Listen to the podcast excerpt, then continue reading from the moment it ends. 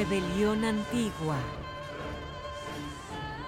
Perspectivas de la vida moderna desde la visión del mundo antiguo.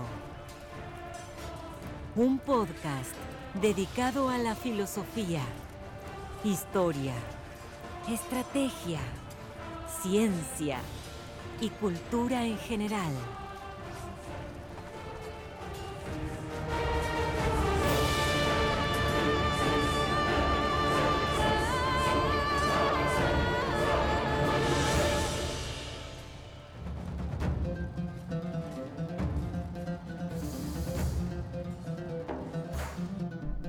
Bienvenidos a un nuevo episodio de Rebelión Antigua.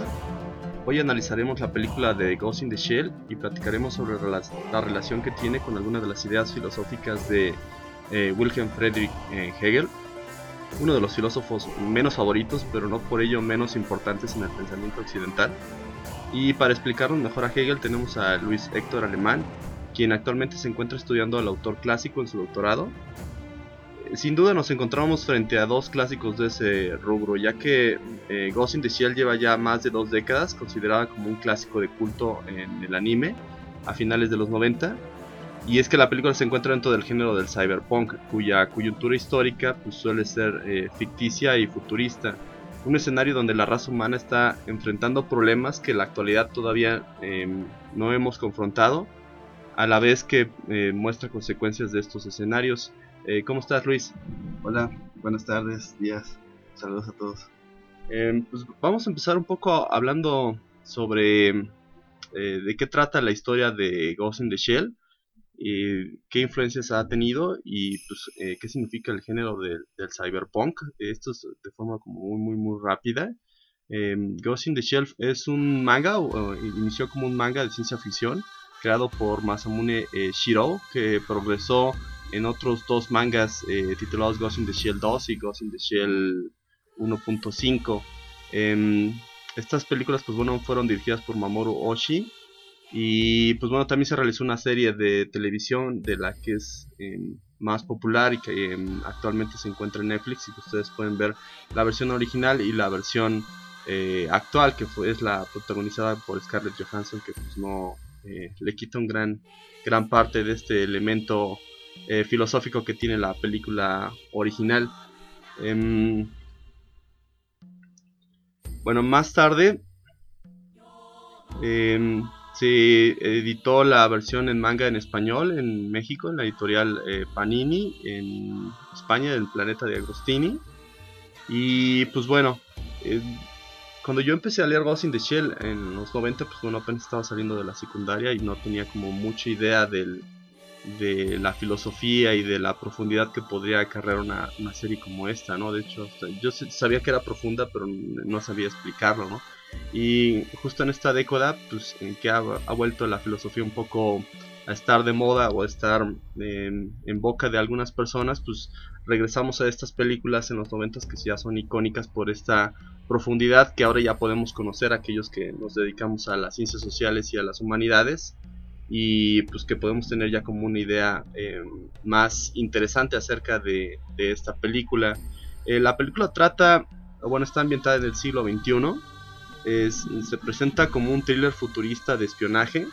En este género del cyberpunk se le dice al género cyberpunk en toda aquella historia que se desarrolla en el futuro y que tiene elementos em, robohumanísticos, robohumanos, pues donde se mezclan eh, la tecnología con los seres humanos en a veces visiones apocalípticas o, a veces en, visiones pesimistas de, la historia de la humanidad en los próximos 100 eh, a 500 años. Em, y pues bueno, em, la película trata acerca de, eh, de un cyborg llamada eh, Kusanagi, creo que es eh, Moto, Motoko Kusanagi, ¿no? Quien está a cargo de las operaciones encubiertas de una sección policial de seguridad pública 9. esta, esta especie de policía está tratando de buscar a, un software que está perdido en la red, en el internet, pero como ya mezclado en toda la, humanidad que está generando su propia conciencia. le llaman el Puppet Master Y lo que hace esta mm, espía, bueno, esta policía encargada de seguridad es buscar al Puppet Master para ya sea destruirlo, ya sea entenderlo, o ya sea eh, fusionarse con él, que es lo que eh, pasa al final de, eh, la película. Lo interesante de Ghost in the Shell es que si lo relacionamos un poco con las ideas de, de, Hegel, pues nos habla acerca de una síntesis humana que todavía no se ha realizado, ¿no? que es todavía estamos mm, desarrollándonos de forma paralela entre lo que es el humano y la tecnología y la película plantea una fusión de, ambas, ¿no? Que ya nos hemos aproximado en muchísimas películas, pero en un sentido em, más em, confrontativo, ¿no? Donde tenemos eh, elementos robots que tratan de, subordinar al, humano y elementos humanos que tratan de defenderse de, eh, de ellos, ¿no? Entonces aquí entra un poco la, idea de la historia de la filosofía de Hegel, pero antes de que entremos a hablar un poco más a detalle sobre la película y sobre el filósofo, eh, pues sí me gustaría que eh, Luis nos diera una introducción corta pero interesante acerca de Hegel, en qué época nació, cuál era su contexto, cuáles eran algunas de las ideas principales, quiénes son los filósofos contemporáneos y, pues su influencia. Hola, pues bueno, eh, un saludo a todos nuevamente. Hegel eh, es un filósofo alemán eh, del siglo XIX, bueno, finales del siglo XVIII, principios del siglo XIX. Nace el 27 de agosto de 1770 en Berlín y muere el 14 de noviembre de 1831. Es un filósofo que estuvo influenciado por las ideas de Kant y de Fichte, este, es parte del movimiento filosófico llamado idealismo alemán. Eh, el idealismo alemán eh, es una filosofía que debe entenderse como la idea, la filosofía que busca la libertad eh, humana a partir de lo que sería la idea, ¿no? básicamente, este, bueno, el pensamiento este, eso es lo que nos podrá entender, ayudar a entender un poquito este, la, inquietud de Hegel. Eh, escribió una obra muy, de sus obras más famosas, si no es que la más famosa es llamada La Fenomenología del Espíritu.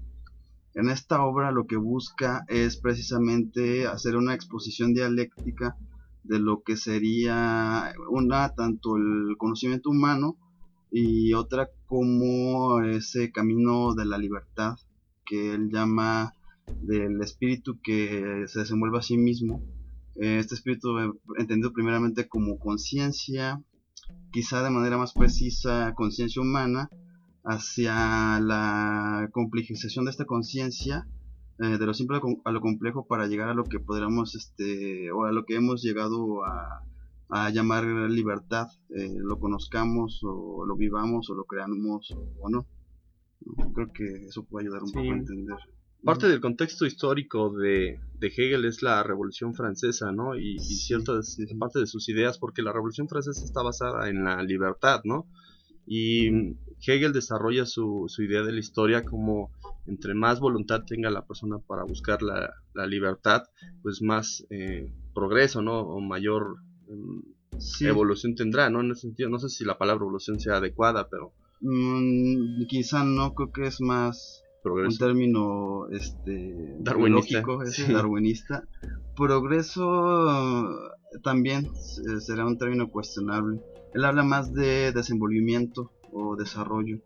Son los términos que usa, este, porque si bien eh, pareciera que mucho de su ah, pensamiento puede ser entendido como estadios progresivos, eh, él ni garantiza eso y este, muchas veces esos em, supuestos progresos más bien son como una especie de retorno, ¿no? O caídas.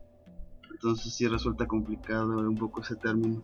Sí, también otro fenómeno, bueno, otro acontecimiento histórico que había sucedido en la época de Hegel, pues es la independencia de Estados Unidos, ¿no? Donde ciertas ideas eh, estaban en conjunto con la Revolución Francesa y que Hegel estaba buscando Em, establecer, ¿no? Tratar de, sobrepasar un poco el romanticismo alemán para volverlo un poco más académico, más establecido, ¿no? En ese entonces. Sí, sí, sí. De hecho, no sé qué tanto la revolución de Estados Unidos, pero hay un pequeño texto que acaba de ser traducido hace un par de años apenas al español que aborda precisamente la inquietud de Hegel por la revolución de Haití. ¿no? Mm. Cómo Haití empieza ya a independizarse precisamente. ¿En qué año fue la independencia de Haití? Mm, trein- creo que no, treinta y tantos, un segundo. Porque en ese entonces Hegel ya había mm, ya se había consolidado un poco más, ¿no? Me imagino, como filósofo, aunque tardó, bueno, según leí en su biografía, Sí, por ahí hasta los 37 años fue que ya empezó a escribir su primer libro y a, ganar cátedras dentro de las universidades de Alemania, ¿no? Sí, sí, sí. Sí, el- el resur- a, refer- a diferencia de un colega suyo como Schelling, eh, él tuvo un poco de dificultades para poder posicionarse como un eh, académico de la filosofía, ¿no? Ujú. Este tuvo, estuvo deambulando bastante por, por Alemania, en varias ciudades, hasta que finalmente llegaba a Nuremberg y ahí lo, le dan el puesto de, eh, podríamos decir, como el director o el prefecto ¿no? de, de la universidad. Y posteriormente se va a Berlín, donde es donde ya Hegel es este, famoso en todo el país este, y en algunos países europeos. Ahí es donde Hegel este, abarrotaba sus este, seminarios, ¿no? donde no podía entrar gente porque era demasiada la que quería asistir a. Cuando ya era rockstar, ¿no? Cuando Exacto. ya era muy popular. Exacto. Sí, Sí. ¿podrías mm, explicarnos por qué Hegel nos los meten tanto en la preparatoria y en la universidad y, y por qué es su importancia en, en otras filosofías y, Sí, y por qué yo, yo soy un poco más nietzscheano, ¿no? Entonces sentido es como el lado rebelde de la filosofía. También Schopenhauer es como un gran enemigo acérrimo de, de. Hegel, ¿no? Que se Sí. iba contra él. Entonces, sí. eh, si quisiéramos defender un poco a Hegel, eh, ¿cómo nos los presentarías? ¿Cómo nos dirías que todavía tiene em, esa mm, actualidad o esa importancia para todos aquellos que queramos entender Hegel ya un poco fuera de la academia, ¿no? Sí. Um, yo creo que Hegel tiene relevancia hoy en día por múltiples razones, pero creo que de manera sencilla es que nos ayuda a pensar las cosas este, de manera procesual. Eh, busca que el- entendamos las cosas de- con una visión de conjunto, no nada más este, estimando las cosas desde una, una perspectiva, una característica, ¿no? este, él busca siempre que tengamos un, pensamiento de visión de conjunto o de totalidades, por llamarlo así. Eh, también eh, algo que igual no mucha gente sabe, lo que Hegel ofrece precisamente en una obra como la fenomenología, es mostrar cómo lo que llamamos sentido común eh, tiene errores y cómo considerarnos o creernos personas racionales este, o moralmente, no sé, capacitados para vivir en sociedad, este, realmente es una mentira, ¿no? Es una mentira que se va descubriendo cuando eh, se pone, se contrasta lo que llamamos sentido común con la realidad misma que nos muestra este, nuestras fallas mismas. Creo que este pensamiento posteriormente se desarrolla mucho en, en personas como Nietzsche mismo, como Marx, obviamente, que sigue a Hegel, o como incluso Freud, ¿no? Los llamados este, filósofos de la sospecha donde precisamente, aunque Hegel habla mucho de conciencia, lo que nos está mostrando mucho es esa inconsciencia misma, ¿no? O cuando habla de razón igual, que hay muchos, este, muchas deficiencias en aquello que consideramos este, este, racional. Creo que eso es interesante y creo que eso nos puede ayudar a este, tener un poco más este, precavidos, ¿no? Con lo que creemos que realmente somos. Sí. En la parte de la historia, eh, Hegel nos habla acerca de esta idea dialéctica que es distinta de la dialéctica antigua, ¿no? De. Sócrates y de Aristóteles. Eh, y nos habla de un- una eh, síntesis, ¿no? Que es el proceso dialéctico eh, distinto y sobre eso también interpreta la historia, ¿no? Interpreta la historia en ese sentido de conflicto, ¿no? En que se encuentran dos partes que chocan entre sí y crean algo eh, algo distinto, ¿no? No sé si Sí. algo mejor, pero sí, sí algo, distinto, ¿no? Sí. Eh, Lo interesante de, de la filosofía hegeliana es que está basada también en cierto pensamiento cristiano, ¿no? Porque. Hegel eh, era luterano, ¿no? Me parece que era luterano y tomó muchas de estas ideas eh, del cristianismo para meterlas a algo como más secular, ¿no? Eh, Más, em, como diríamos, más académico, pero que no pierde ese sentido eh, de visión del mundo eh, cristiano, ¿no? Sí, sí, yo creo que podríamos llegar a cuestionar eh, ese cristianismo, sobre todo luterano, en personas como Kant o como Hegel, pero lectores actuales incluso lo llegan a ver como una comunidad organizativa, como la comunidad lingüística a la que ellos mismos pertenecían, ¿no? Entonces digamos que es el modo en el que ellos comprendían cómo debería ser una sociedad, este, pues, eh, digamos más armónica. Quizá para nosotros hoy en día resultará, no sé, nuestro grupo de amigos, eh, o el, no sé, lo, que alguna banda musical que nos guste, algo así. Ellos lo veían dentro de ese contexto, entonces pues sí, sí es algo que igual no podemos negar, pero no sé si también se deba de criticar, ¿no? Porque pues es un contexto distinto. Además pues hay que recordar que Hegel estudió en el, eh, se llamaba el, el de Tubinga, este, precisamente para ser este, un sacerdote protestante. Al final no, no opta por ese camino, pero, pero sí, precisamente estaba estudiando para, para sacerdote. ¿Crees que Hegel se haya subido al carro de los revolucionarios eh, posterior a la Revolución Francesa en el sentido teórico, pues, en el sentido ah. intelectual? Sí, yo, en el sentido intelectual, sí, en el sentido político, no, porque se decepciona después de Napoleón. Eh, aún así creo que sí, en el sentido este, teórico, académico, filosófico, sí, porque precisamente no deja de estar buscando esta llamada libertad del espíritu, ¿no? Que era como que un tema muy común dentro de la época, dentro del romanticismo alemán, aunque la visión de Hegel es muy distinta a la visión de románticos como podría ser por ejemplo Schleiermacher, que es una visión este más eh, eh, mm, intuitiva, ¿no? una cuestión menos este metódica, eh, podríamos decirlo hasta eh, en cierto sentido, de otra forma, hasta quizás hasta más mística. Mientras que para Hegel el camino de la libertad es un camino lógico, es un camino racional, es un camino de una comunidad, ahorita podemos llamarla una comunidad este, lingüística que puede llegar a la comprensión y a la toma de compromisos. ¿no?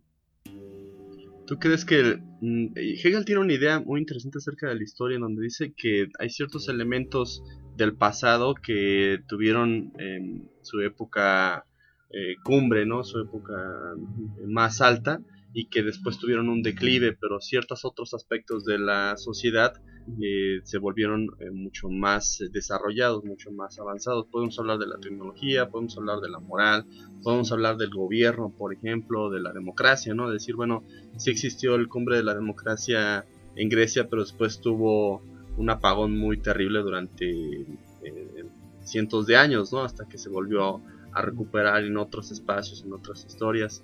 Em, ¿Qué nos podrías decir de, la actualidad? ¿Tú crees que eh, existen ciertos eh, aspectos de la modernidad que sí están en su etapa eh, más alta, en, la cumbre? Y, qué aspectos crees que están olvidados o que realmente no, em, no están tan desarrollados como en otras épocas? es buena pregunta. Yo creo que en términos generales eh, Hegel eh, creería que hay este, bastantes este, aspectos decaídos, por llamarlo de cierta manera. Eh, un ejemplo claro es que esta sociedad parece estar caracterizada, y digo pareciera porque hay aspectos muy complicados, pero pareciera estar caracterizada por exaltar a lo que llamamos al individuo, ¿no? que se traduce moralmente en una sociedad este, egoísta y que solo busca su interés particular.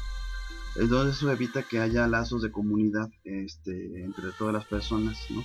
O este, una acción o una interacción este, precisamente intersubjetiva. Eh, para Hegel eso es primordial, ¿no? Entonces ahí ya habría un problema que precisamente se tendrá que resolver, ¿no? Ahí Hegel como que posiblemente ayuda a entender muchas cosas, ¿no? Una de estas puede ser lo que se, haya, se mal llama la dialéctica amo y esclavo, ¿no? Que sería señorío y servidumbre o señorío y esclavitud, sería más preciso. Eh, eso resulta interesante porque precisamente esta es una base para el desarrollo posterior dentro de la figura de la razón, eh, donde Hegel precisamente empieza a hablar que el individuo se empieza a dar eh, darse cuenta de que él, él es el que crea leyes en el mundo, ¿no? ya no simplemente leyes científicas, sino ya leyes morales. Entonces, dentro de esta toma de conciencia de que somos entidades morales, está un momento en este desarrollo en el que precisamente el, yo, la persona, eh, la autoconciencia que busca ser razón, o la razón misma, eh, lo único que busca es su interés, ¿no? Y, pero eh, aún así Hegel no lo ve como algo malo. El problema sería precisamente generar una estructura de interacción, un comportamiento entre personas y también una sociedad en la que todos los intereses este, tengan cabida, ¿no? Ese sería un problema quizá interesante para el hoy en día. Otro problema igual relacionándolo con la, la película sería precisamente el problema de la tecnología. Ahí sí yo tendría más dificultades para decir algo al respecto porque creo que Hegel no le llega a tocar esto, ¿no? Eh, hay un lector de Hegel que se llama Frederick James, eh, creo que es eh, canadiense, creo, Jameson, perdón. Y él, él menciona precisamente que Hegel tiene una visión de la tecnología y del trabajo todavía muy rural, ¿no? Como muy medieval. A diferencia de alguien, por ejemplo, como Marx, que ya le toca a la sociedad industrializada.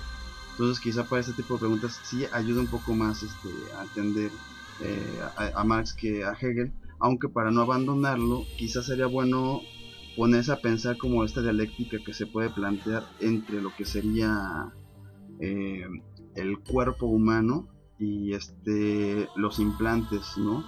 Este, ya no meramente la prótesis este, física, eh, sino la ya una o análoga, sino ya una, una, una, impronta incluso digital o digitalizada, ¿no? Como podría ser un chip o ese tipo de cuestiones. Biónica, ¿no? Biónica.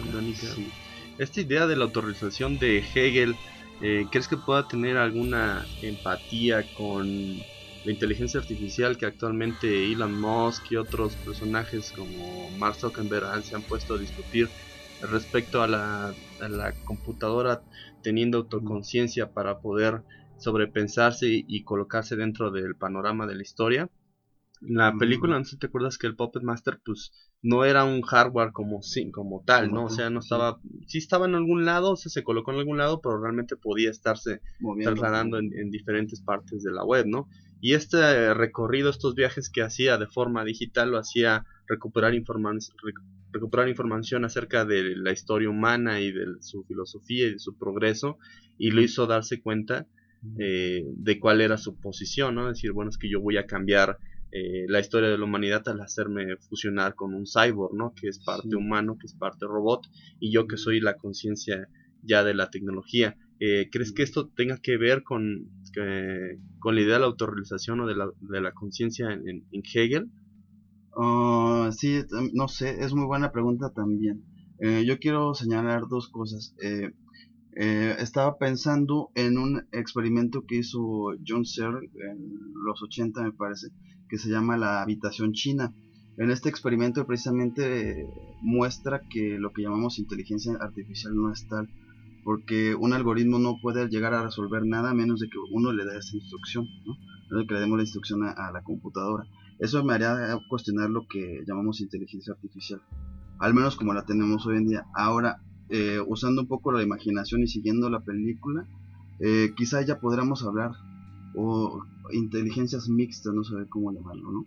Pero siguiendo el caso, eh, para Hegel le parecería una superación, yo no sabría decirlo con, total certeza, porque precisamente eh, imaginando, eh, bueno, siguiendo lo que Hegel menciona sobre la, percepción, eh, una, un implante digital, por mucha amplitud sensorial que nos diera, para Hegel no sirve para nada, porque el desarrollo del espíritu es un desarrollo conceptual, ¿no? a partir de universales y de reglas lógicas. Ahora, si consideramos un poco como que se, también se ve en la película, este implante además de eso nos puede tener, dar acceso a mucha información, a mucha construcción de este, algoritmos, este, silogismos de manera tan acelerada como lo tenemos con una computadora, con una calculadora, eh, posiblemente podría haber este, esta superación eh, intelectiva, ¿no? Esta supuesta eh, superación espiritual. Pero habría que ver precisamente porque con lo que nos estamos viendo aquí son formas lógicas. Y según yo tengo entendido, mucho de los problemas de programación son precisamente formas lógicas. Entonces sí cabría eh, pensar esa posibilidad. Estarías diciendo que por más inteligencia artificial que exista, eh, no se, la computadora no puede llegar a ser un filósofo. Mm, sí, una computadora como tal no, no podría hacerlo en lo absoluto. Eh, usando la comparación, eh, Hegel llega a mencionar, por ejemplo, en un capítulo algo que llama el reino del animal espiritual, ¿no?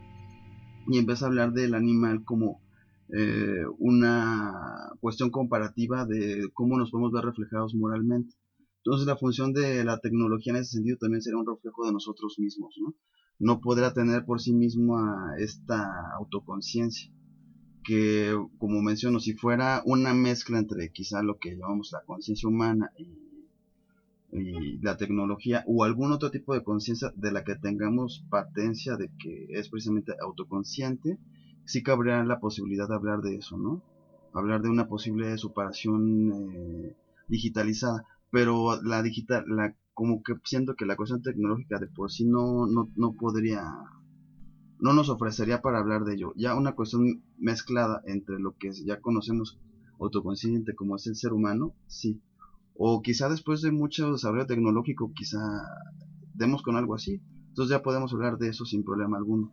Pero precisamente como solo tenemos patencia del ser humano como un ente autoconsciente, solo podremos por ahora afirmarla desde esta limitación, desde nuestro contexto vivencial que es el ser humano. Sí, por ahí existe un experimento o un, un documento llamado mm, eh, cubetas en, un, en, un, cerebro, ¿no? El mm. cerebro en la cubeta, creo que se llama el documento, ¿no? Que es sobre, es parte de la inspiración de la Matrix, ¿no? De decir cómo podemos nosotros pensar que no somos cerebros en una cubeta y estamos pensando que estamos eh, sí, sí, recibimos estímulos que recibimos estímulos de que estamos en la realidad pero la verdad es que no es no es así no eh, por ahí en Hegel hay una idea de la totalidad no en el que habla acerca de, de, de qué es la totalidad no que está un poco fuera de la idea de los conceptos no que los conceptos como son como círculos que están ahí girando dentro de toda la idea de, lo que es la totalidad o el conocimiento eh, absoluto, ¿no? Entonces, si lo pensáramos en esos términos de cyberpunk, puede decir que el conocimiento absoluto está fuera de la Matrix, ¿no? O sea, es como que todo su contexto, pero mm, cada concepto que existe existe dentro del software. O sea, que nosotros podemos, podemos conceptualizar. No sé si te acuerdas de, la primera película de Matrix, cuando empiezan a haber ciertas fallas, ¿no? ciertas fallas en el sistema que decir, a ver, aquí como que estoy saliendo de, de esta idea en la que en la que pienso porque probablemente hay otra más grande, ¿no? Y otra más grande y se va revelando poco a poco el sistema, ¿no? Sí. ¿Tú crees que Hegel tendría em, esta em, entendería esta idea de, del cerebro en una cubeta o tendría alguna em, relación con su filosofía? Um, sí podría tenerla. Um, eh, ahí sí se pone un poco todavía más complicado. ¿Por qué? Porque para Hegel, um, digamos que no habría dentro y afuera. O sí lo habría, pero eh, precisamente donde se genera el conocimiento es con el contacto. Entonces para él este, este eh, problema moderno, no recuerdo quién lo pone, cual mentiría, no sé si Putman o alguien, este problema de la cubeta, el cerebro en la cubeta, ¿no? Esta estimulación posible. Um, quizá nos podrá llevar a, a, ese problema, pero creo que tiene muchos presupuestos como considerar que todo nuestro pensamiento radica en un órgano, por ejemplo, o en un sistema, ¿no? Que es como una idea muy habitual dentro de eh, ciertas posturas este, psicológicas, por ejemplo como la neurofisiología y todo esto, o las eh, psicologías que parten de ahí. Eh, pero por ejemplo, tomemos el caso de alguien como Freud, ¿no? Ahí el pensamiento opera de otra manera, ¿no? Incluso está hasta simbólico. Eh, en el caso de Hegel, el pensamiento no puede verse limitado a un órgano, sino que el pensamiento, además de que tiene que tener, digamos, esta base eh, psicoorgánica, eh, el pensamiento es esencialmente lógico y esencialmente universal. Entonces, solo aquellas entidades que cumplan con esta, satisfagan estas condiciones de, de suficiencia es este y de necesidad este es que pueden podemos considerar que son eh, seres racionales ¿no? eh, sí sería interesante creo que esto llevaría más tiempo a profundizar para entender bien tanto el experimento como la postura hegeliana pero creo que para Hegel este podría ser una especie como de pseudo problema no o pseudo ejemplo. Eh, aunque yo bueno yo lo pongo entre paréntesis porque ha sido una un ejemplo muy importante de la filosofía del siglo XX, ¿no? Sí, es que hay una idea en, Hegel que se llama Affebung, en alemán, que dicen superación, donde hay una, un cambio en la propuesta de la lógica aristoteliana, ¿no? Donde existen diversas entidades individuales y separadas que ordenan un esquema deductivo, y Hegel reemplaza esta concepción estática por un movimiento más dinámico hacia la totalidad. Y esta totalidad es como un proceso superador, como una espiral que va acumulando y va acumulando y va creciendo, ¿no? O sea, no es una lógica mecánica, sino que es una lógica eh, orgánica, ¿no?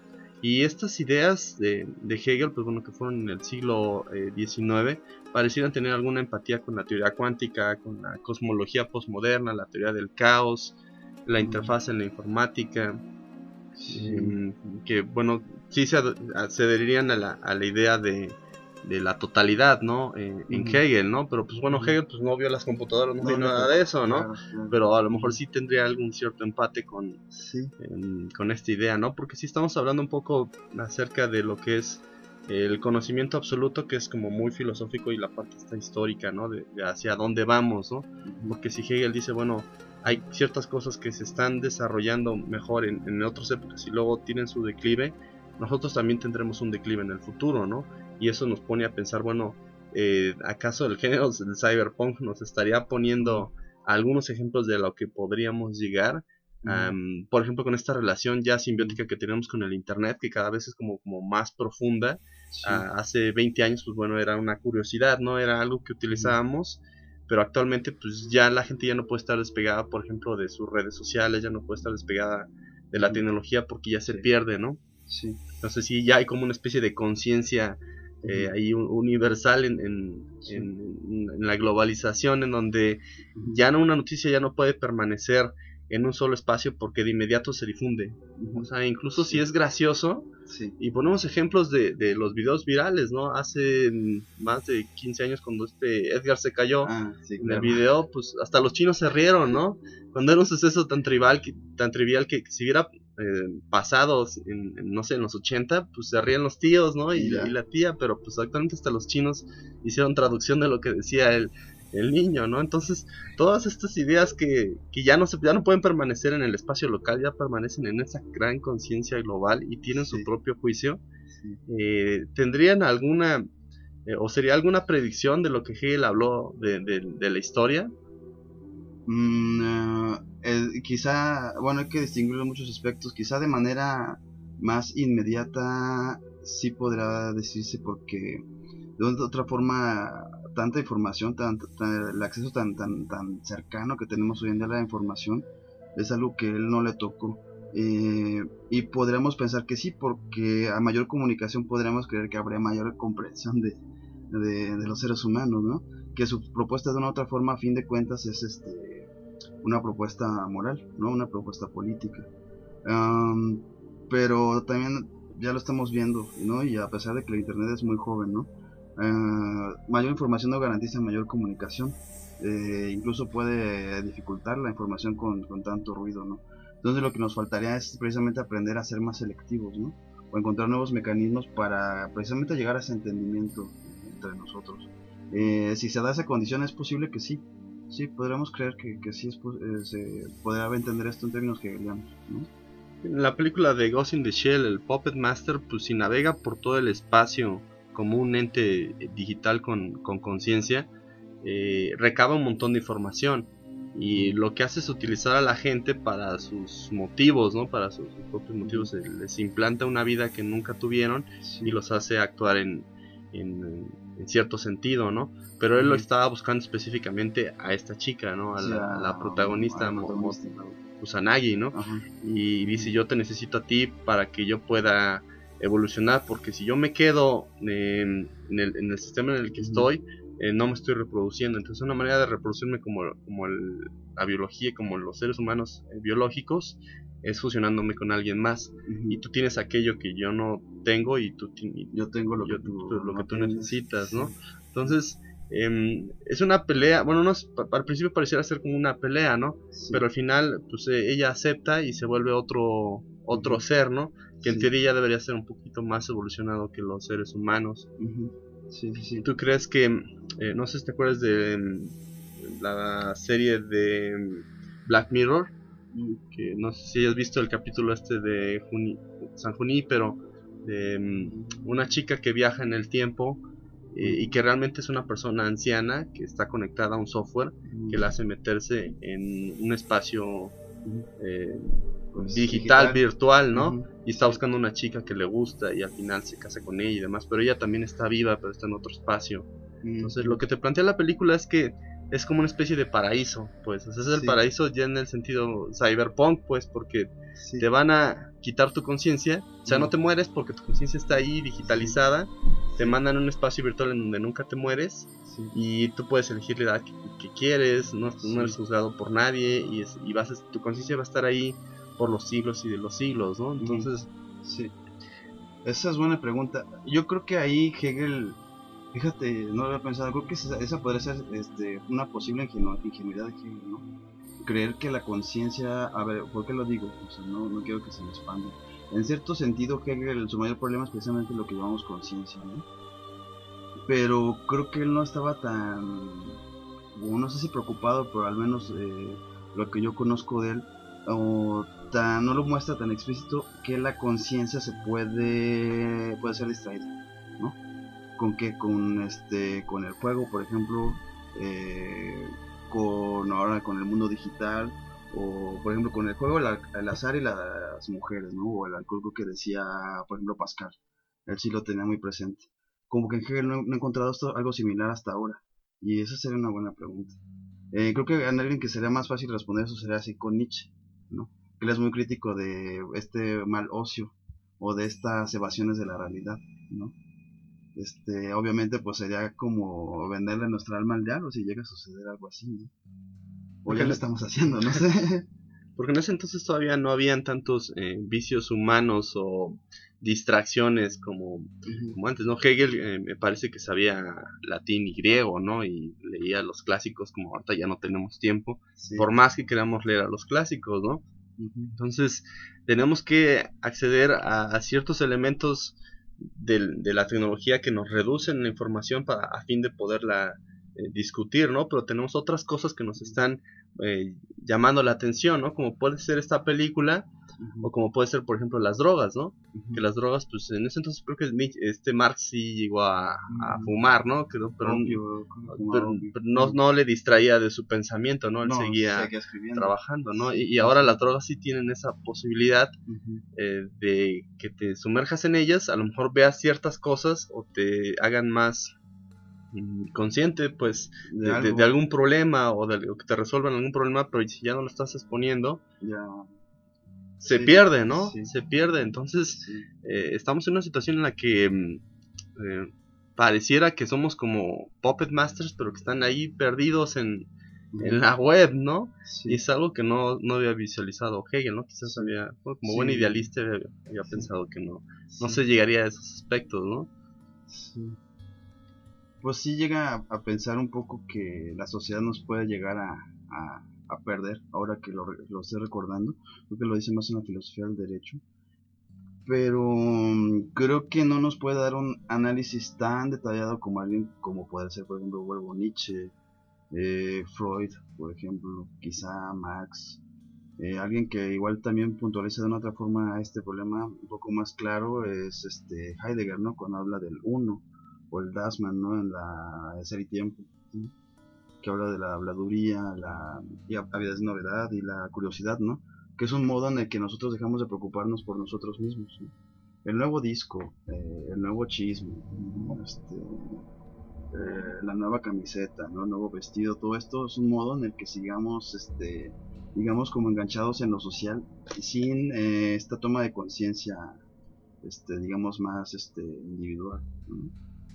Ahora hay cierto paralelismo en la historia de, de Hegel con Fukuyama, ¿no? Que ya es alguien del finales del siglo XX y, y que mm, eh, para ellos dos pues la historia había alcanzado su fin porque había llegado o había alcanzado su conclusión lógica, ¿no?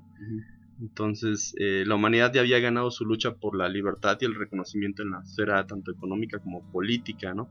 Y eso se refleja en, la democracia liberal y la economía de, mercado capitalista.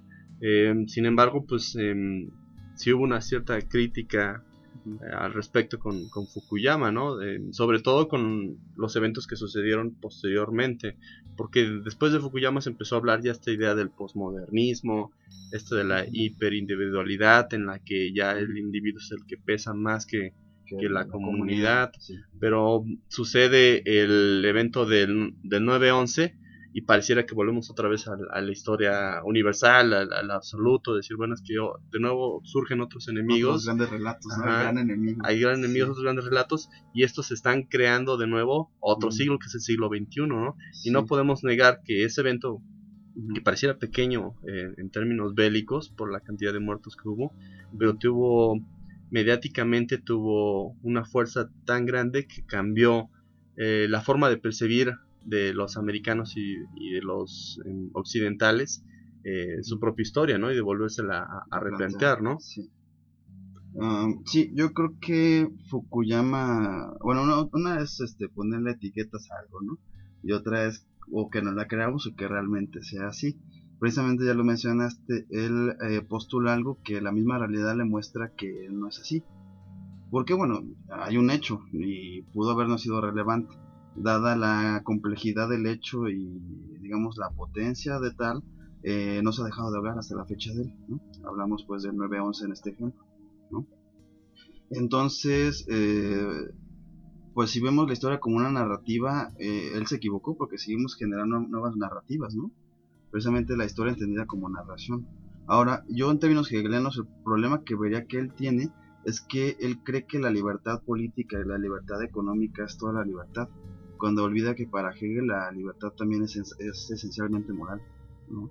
Y no solo eso, también tendría que ser este, incluso esencialmente religiosa y esencialmente artística, ¿no? Quizá el arte actual, digo, no quiero meterme en terrenos escabrosos y pelarme con nadie, pero nos este, pone a cuestionar mucho el arte contemporáneo entre lo que antes eran las grandes técnicas y ahorita incluso la eh, obsesiva necesidad de romper con la representación. Entonces, efectivamente no hay un fin de la historia, seguimos en un proceso eh, conflictivo, ¿no?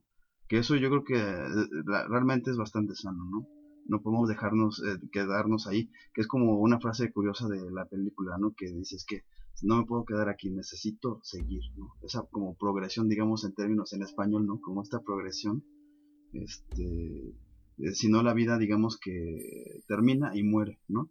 En eso sí, igual podremos hablar de un progresismo en la filosofía hegeliana, ¿no? En esa necesidad de seguirnos moviendo, ¿no? Seguir avanzando.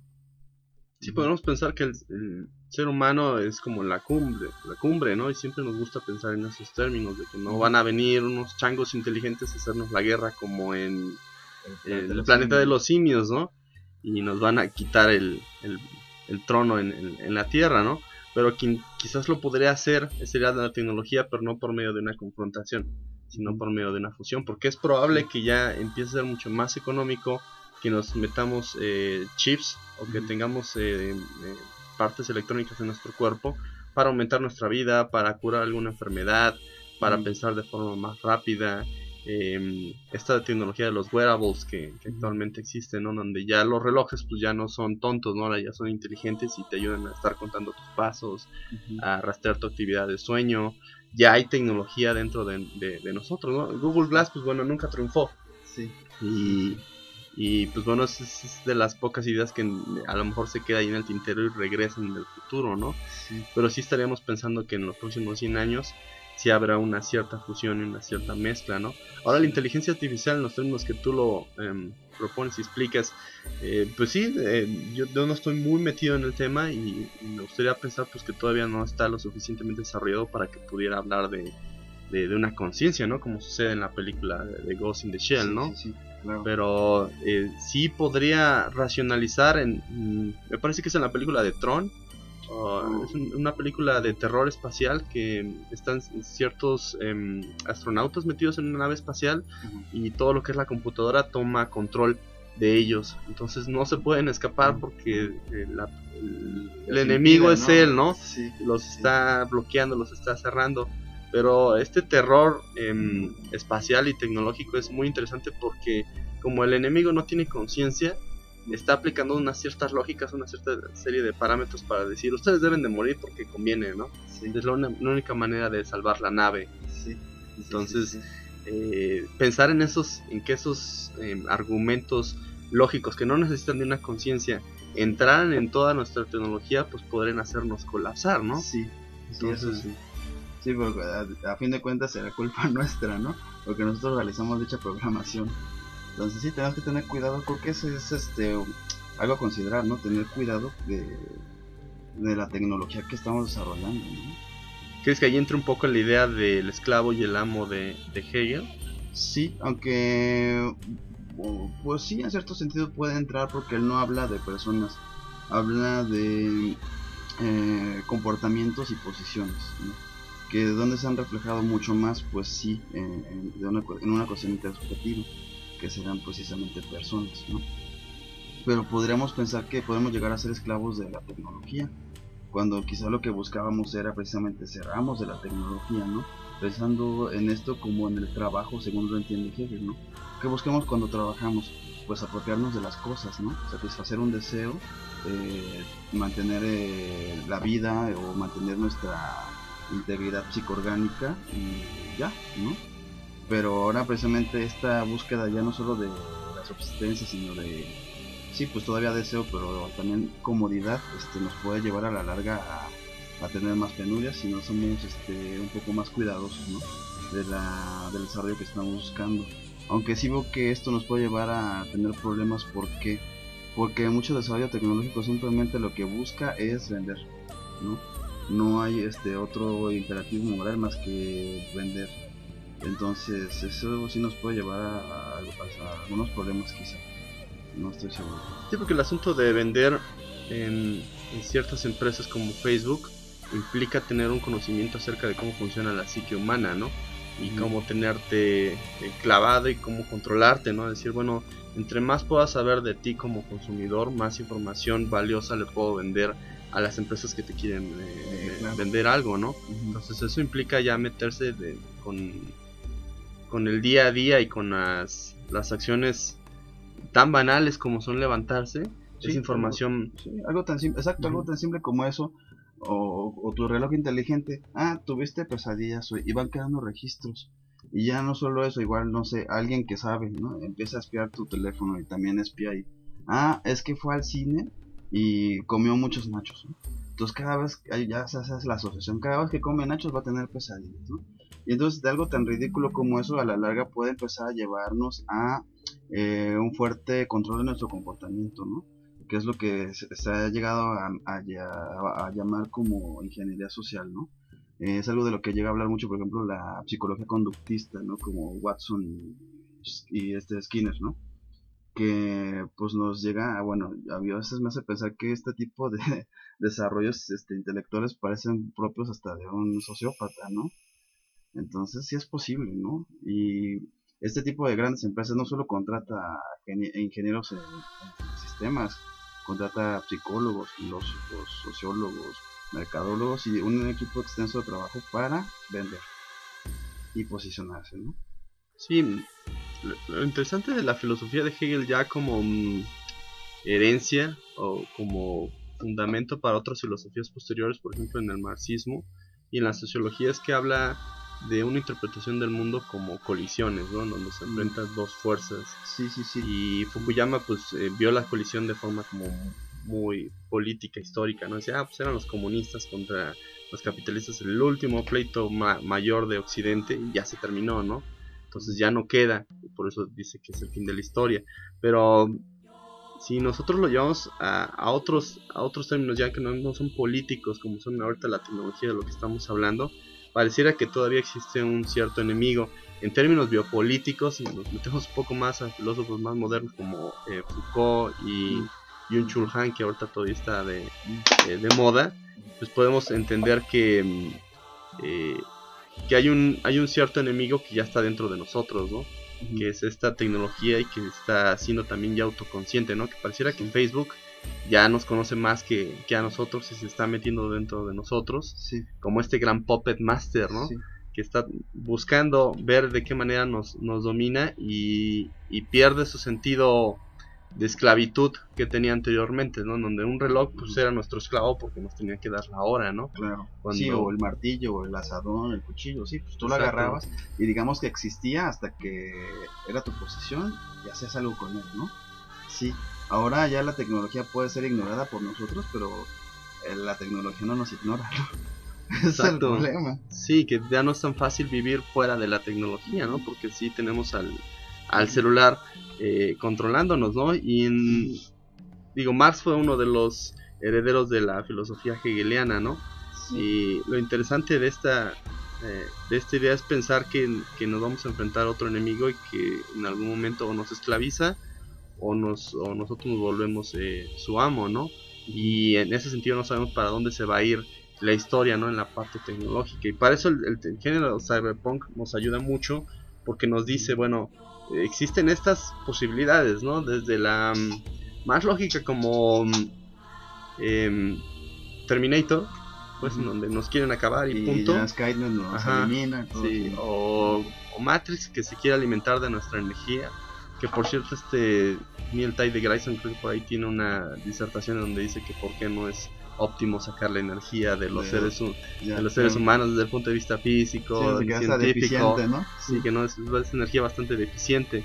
Mm, y este de Ghost in the Shell que es como una propuesta distinta, ¿no? Es decir, no, pues es que en algún momento vamos a tener que fusionar y, y no necesariamente nos vamos a pelear con, con la tecnología en sí, sino más bien con otros seres humanos, ¿no? Que quieren tener eh, cierto poder sobre nosotros o les conviene que no Exacto. tengamos ese poder Sí. de Yo creo que está pasando, ¿no? ¿no? Por eso grandes empresas como Facebook y todas estas. Este, y ahorita lo que es más aterrador, por lo poco que estoy entendiendo un poco del tema, es que ellos usan mucho la psicología y la sociología para llegarnos a controlar, ¿no? Por ejemplo, a partir del conductismo y de la que se llama psicología cognitiva, ¿no? Tratan de entender nuestro comportamiento, cómo pasa, suena ridícula, este está diciendo tonterías. Como a partir de lo que escribe uno, eh, a partir de lo que le da más likes, este, a partir de lo que le pones favorito, ¿no? Esos son mecanismos bien programados para precisamente eh, determinar nuestro gusto, ¿no? Que es una condición importante de- y una gran expresión de lo que es nuestro comportamiento, que suena ridículo, ¿no? Alguien como Skinner precisamente una de sus grandes preocupaciones era el, el lenguaje humano, ¿no? Entendido como un comportamiento verbal, más que un proceso este, cognitivo o un proceso racional. Entonces son cosas que tenemos que tener bien presentes y tener cuidado, creo yo. Y ya para finalizar, Luis, eh, ¿nos podías eh, resumir eh, un poco eh, esta pregunta de, mm, de la actualidad de Hegel? Eh, ¿Es posible leer a Hegel sin ser filósofo? ¿Y tú cómo lo recomendarías si yo soy alguien que no está en la academia o quizás entendió la mitad de las palabras que dijimos aquí? Sí. Y dice, bueno, ¿cómo me aproximo? ¿Qué leo? Eh, ¿Qué pe- películas? A veces las películas nos sirven un Ayudan poco un para, poco a- para entender estas sí, ideas, ¿no? contexto. Porque uno ya entiende el contexto de las películas y, y ya nada más le, Lo tomaría poco, con ¿no? la filosofía, ¿no? Decir, ah, no Sí. sabía que ya se había planteado esto anteriormente o que podía tener alguna relación. Sí. Eh, ¿Tú qué le sugerirías a los escuches Um, ah, bueno, Hegel eh, es, si no, el, el más difícil, sí, de los más difíciles eh, escritores, eh, filósofos eh, de toda la historia. Eh, eso realmente, pues, de entrada ya dificulta las cosas. Eh, hay pequeños textos muy introductorios que uno puede encontrar incluso en puestos de periódico, en cualquier librería, ¿no? Como estos de Hegel en 90 minutos. Eh, eh, algunos, este, por suerte, bueno, ahora hablando de tecnología, tenemos YouTube y todo esto. Hay como algunos este, especialistas en el tema que lo muestran de manera bastante digerible. Ah, y eso ayuda bastante. Eh, ya enfrentarse al texto sí resulta complicado porque por precisamente la, el discurso que Hegel maneja. Él, daría sus razones de por qué escribe así. muchos otros dirán que pues de una otra forma es como una especie de simulador que buscaba precisamente pues, hacerse famoso, ¿no? Ese es un debate ahí este, todavía presente. Eh, yo diría que sí sería conveniente que la gente se aproxime. Este, ofrece muchas, si no ofrece, nos va, no, nos va a ofrecer, digamos, como eh, verdades prácticas, eh, quizá útiles en nuestra vida. Bueno, quizá sí, porque precisamente lo que le preocupa es el comportamiento humano de una otra forma. Eh, sí nos puede otorgar precisamente una capacidad reflexiva de una exquisita abstracción, ¿no? Que eso pues nos va a servir para muchas cosas, creo yo. Entonces, quizá eso de, de primera entrada, y alguien más especialista en el tema, pues, o que no le atraiga de directamente, pero podría traerle Freud, eh, Nietzsche, Marx, por ejemplo, estos que he mencionado, o personas como Heidegger, eh, Gadamer, ¿no? Muchos pensadores más recientes, eh, bueno, Derrida, por ejemplo, de una u otra forma parten de, del pensamiento de Hegel. Entonces creo que es importante, si no, no leerlo, no conocerlo a fondo, quizá tener como ciertos referentes de, de quién es, qué pensaba y cuáles son las consecuencias de su pensamiento, eh, pues para tener como un panorama más amplio de quizá eh, autores que nos interesen más, ¿no? Sí, o, queremos eh, rebatirlo, por ejemplo, ¿no? Si somos Schopenhauerianos y queremos entender Sí, y defender Hegel, ¿no? más a Schopenhauer, pues habría que echarle una leída a. Hegel para saber sobre qué Claro. está criticando Schopenhauer, ¿no? Y, Sí. y también para complementar, ¿no? En el caso de Kant, pues que también fue, pues, pues, creo que sí fueron contemporáneos, ¿no? Llegaron a, a leerse. Pues eh, Hegel a Kant, ellos. porque Kant ya era muy, ya era mayor, ya tenía sus ochentas cuando empieza a hacer ese famoso Kant. Y sí, Hegel como en sus veintes lo empieza a leer precisamente. Creo que la- una lectura un poco problemática, eh, un poco estigmatizada en la época por las consecuencias que morales que da el sistema kantiano. Eh, pero sí, Hegel sí leyó a Kant, eh, estuvieron en la misma época, digamos, cohabitando, aunque nunca convivieron ni se conocieron, pero sí, sí, sí, sí. y ambos enemigos de Nietzsche, ¿no? Un momento de Pues que... digamos, eh, No recuerdo yo una crítica de, de Nietzsche a Kant, de Nietzsche a Hegel tal cual, pero a Kant pues sí lo llegó a llamar araña, ¿no? Pues por, por Sí, ahí en algún sí, una texto, araña ¿no? que te enredaba en su sistema. De Hegel no directamente, pero sí dice que los filósofos alemanes son eh, teólogos disfrazados. Mm. Y creo que en concreto pues está hablando de Schelling y de Hegel que se conocieron en el seminario para, cuando estudiaban para ser sacerdotes. Eh, Fichte, Fichte, ¿no? Fichte, Fichte, ¿no? Fichte, bueno, él eh, eh, fue un filósofo, de hecho fue alumno de Kant, después Kant eh, se decepciona de, del camino que toma Fichte, pero Fichte lo que precisamente inicia o comienza a desarrollar es este una ruptura con el sistema kantiano. Ujú. Entonces sí, de- hay que tener a estas figuras presentes y nos atrae el pensamiento alemán. Pues sí, pues eh, te agradezco muchísimo Luis que nos hayas dedicado esta hora para poder platicar de estos dos temas. Eh, ya invitamos a los potescuchas que lean un poco de Hegel, aunque sea de forma em, periférica, con, con ciertos textos y videos que ahorita ya hay en la red. Y si no, pues vean Ghost in the Shell y, y sobre las ideas que ya les contamos aquí, pues ya pueden en- entender mucho más a profundidad esta obra y por qué es, es tan interesante, ¿no? Y pues muchas gracias, Luis. Gracias, hasta luego. Gracias por escuchar el podcast de Rebelión Antigua. Para más información visita la página www.rebelionantigua.com y dale like a nuestra fanpage en Facebook. Obtén ideas, links y extras del creador en la cuenta de Twitter arroba tenemasclip. Si quieres ser patrocinador por medio de Patreon, busca los links en la descripción. Si tienes dudas, comentarios o sugerencias para los siguientes capítulos, puedes escribirnos un correo a la dirección rebelionantigua.gmail.com.